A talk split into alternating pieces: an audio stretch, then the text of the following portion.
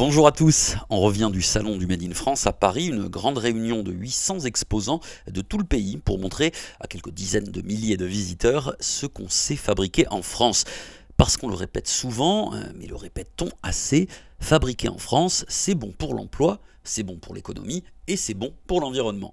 Mais pour le consommateur, pourquoi est-ce que c'est bon? Eh bien pour la qualité, pardi. Le Made in France, c'est un ensemble de savoir-faire et on vous les présente dans ce nouvel épisode de D'où et d'ici. Je suis Cyril et je vous emmène découvrir deux savoir-faire français bien particuliers.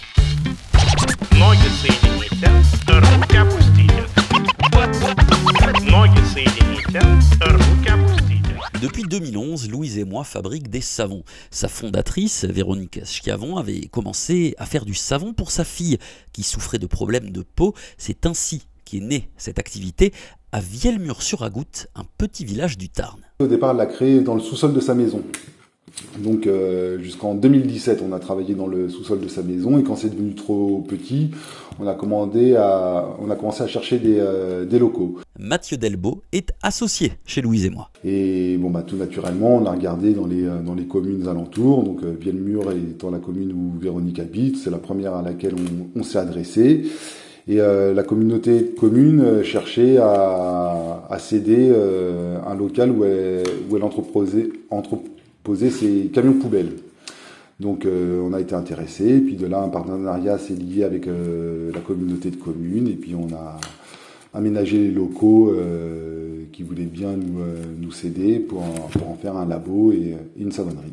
Pour nous, il était naturel en fait de continuer euh, là où on était. Et comme on a commencé nous à recruter des salariés en 2017, nous avions essentiellement des, des salariés qui étaient chômeurs et donc on on voulait nous euh, recruter des, donc des salariés qui, qui, habitaient dans le, vraiment dans le, en, en, proximité euh, de, bah, de, là où on avait l'activité. Donc ça a été tout naturellement où on s'installe euh, donc à côté de d'où on était jusqu'à maintenant.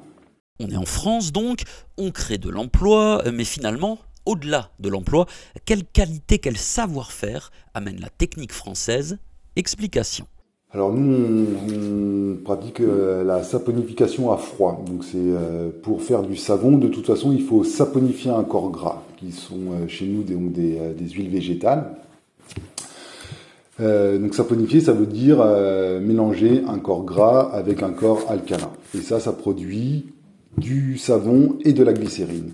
Donc il y a plusieurs process de fabrication, qui est la saponification à chaud, là où on chauffe au chaudron de manière à accélérer le, le processus. Ça, c'est ce qu'on fait pour les savons de Marseille et savons d'Alep.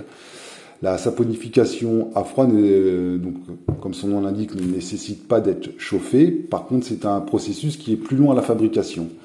C'est-à-dire qu'une fois qu'on l'a coulé, euh, ça durcit en 24 heures, ensuite on découpe, mais on a besoin d'un mois de séchage de manière à ce que la saponification se termine et que le, savon s'affine. Il va perdre en eau et euh, environ 10% de son poids et au bout de 4 semaines, on peut le commercialiser. Donc euh, l'avantage par contre, c'est que vu qu'on ne chauffe aucune des matières premières, on peut utiliser des matières premières fragiles comme des laits, des huiles essentielles. Et ça nous permet de, c'est comme une recette de cuisine. Donc on choisit les huiles qu'on veut saponifier, les huiles qu'on veut mettre en surgras, les huiles essentielles qu'on veut mettre, les différents ingrédients, que ce soit des laits, euh, donc lait d'ânesse, lait de chèvre, lait de brebis ou encore des laits végétaux comme le lait d'avoine. On peut travailler avec n'importe quelle matière première et à, peu près dans les quantités euh, qu'on veut. Donc en fait, ce sont des, des savons qui ressemblent vraiment euh, aux savonniers qui, euh, qui les fabriquent et qui sont euh, qui ont des vertus euh, bien souvent euh, très douces pour la peau et qui nourrit vraiment très bien la peau. On n'a pas de sensation de sécheresse derrière de, de, de tels savons. C'est vraiment un premier soin qu'on apporte à sa, à sa peau à, en la lavant avant de mettre tout autre produit derrière. On représente aussi notre pays un savoir-faire qui est quand même reconnu au niveau international, notamment dans les cosmétiques. Je pense que la qualité, de toute façon, si on veut fidéliser une clientèle et durer dans le temps, est, est primordial euh, quand on fabrique euh, des produits. On quitte le savon pour aller voir du côté de la coutellerie. L'Astel Montmirail est une jeune société dans la Sarthe où le savoir-faire très spécifique est au centre du projet. C'est la rencontre entre un propriétaire de château et un artisan coutelier que nous raconte le président de l'Astel Montmirail, Pierre Herbelin.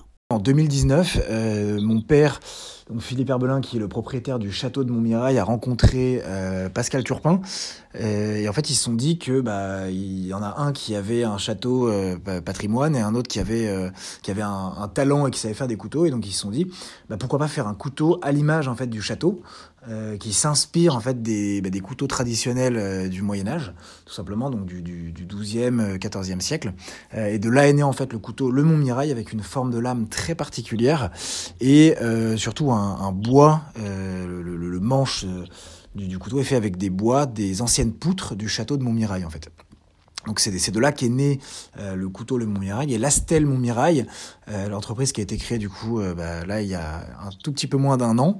Euh, c'est né en fait de l'idée de pouvoir euh, de pouvoir étendre ce savoir-faire et le proposer plus au grand public plutôt que de faire des couteaux qui sont qui sont simplement des couteaux d'exception qui valent un certain prix et qui sont réalisés de, en très petite quantité, en très peu d'exemplaires.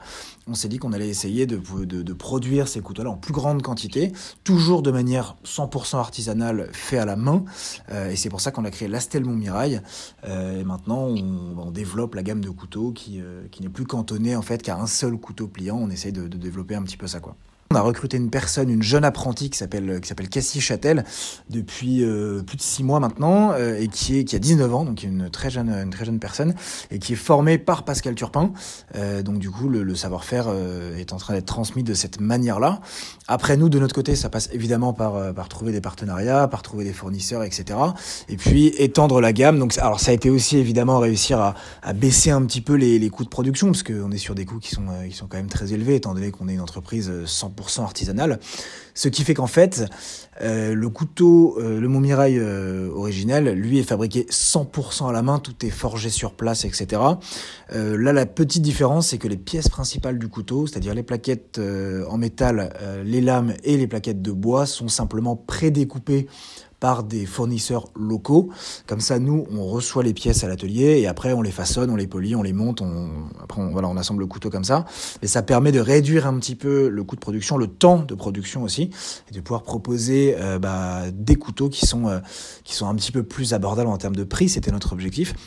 Et puis ça passe aussi par étendre une gamme. Donc on a commencé avec notre couteau pliant classique. Ensuite, là, on a créé un couteau de table euh, qui est qui reste dans, dans, la même veine un petit peu en termes de design. Et on continue d'élargir. On a créé ensuite bah, des couteaux voitures euh, qui sont ici sur notre site internet, des couteaux qui en fait, en fait on, on a des formes de voitures, euh, des couteaux métalliques, euh, et puis on a plein d'autres euh, plein d'autres projets euh, de couteaux qui vont qui vont arriver par la suite. On a voulu créer en fait le couteau de la Sarthe à tel point que on, on est presque pas content quand on n'a pas un fournisseur qui n'est pas de la Sarthe, si vous voulez. On n'en est plus à parler d'un fournisseur qui soit qui soit français. C'est vraiment on veut du du local, régional. Moi-même, je suis originaire de, la région, mon père aussi, les autres associés aussi, euh, les personnes qu'on recrute aussi. Tous les fournisseurs sont locaux. Euh, ça va même jusqu'au packaging, par exemple, des couteaux qui est fait par euh, une société, une société locale avec du, carton recyclé. Donc il y a aussi un petit aspect éco-responsable, tout comme les, bois d'ailleurs de la forêt de Montmirail qui sont utilisés pour faire les, couteaux de la stèle, puisqu'il n'y a pas que les poutres du château, qui sont des bois issus d'une d'un système éco-responsable. Donc euh, oui, vraiment, tout est, tout est local, production locale, à la main, avec du, du matériel local, des employés locaux et des fournisseurs locaux. On met vraiment un point d'honneur sur ça pour que le couteau soit 100% euh, local. Quoi. Qu'on fabrique du savon, des couteaux ou des vêtements, c'est l'enjeu de la qualité et du savoir-faire qui reste au cœur. Parce que finalement, le fabriquer en France, si c'est payé plus cher par solidarité, par responsabilité, ça ne deviendra jamais la norme. Alors fabriquons bien avec notre savoir-faire, si français.